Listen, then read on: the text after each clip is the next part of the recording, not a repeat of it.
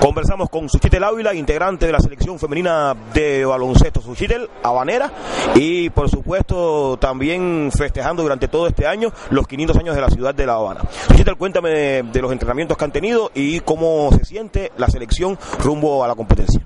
Bueno, la selección cubana en estos momentos se siente bien anímicamente, eh, mentalmente y hemos tenido una preparación buena donde las compañeras mías tuvieron eh, juegos en Dominicana, otras en El Salvador y otras una buena preparación. También estuvimos en el Caricón, el torneo Caribe de Surinam y nos, y nos fue muy bien y ya que lo que falta es darlo todo en el terreno y que el terreno diga la última palabra, pero nos sentemos bien físicamente y anémicamente. Una de las más experimentadas en, en, esta selección. ¿Cómo ves esa implicación entre las figuras noveles y ustedes que ya llevan varios años con la selección?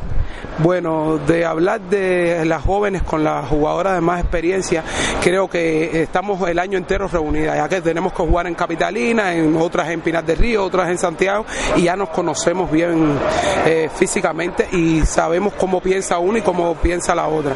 Al estar en la selección, para ellas que son nuevas, es un compromiso bastante grande e inmenso, porque es su primera vez. Pero nosotros que somos más experimentadas, con la ayuda de nosotros, ya van a poder lograr ese momento que queremos que estén preparadas mentalmente, porque lo necesitamos, porque no solo las, las viejas, sino las jóvenes también pueden aportar su granito de arena. El mensaje para toda la capital que va a estar siguiendo cada uno de sus partidos.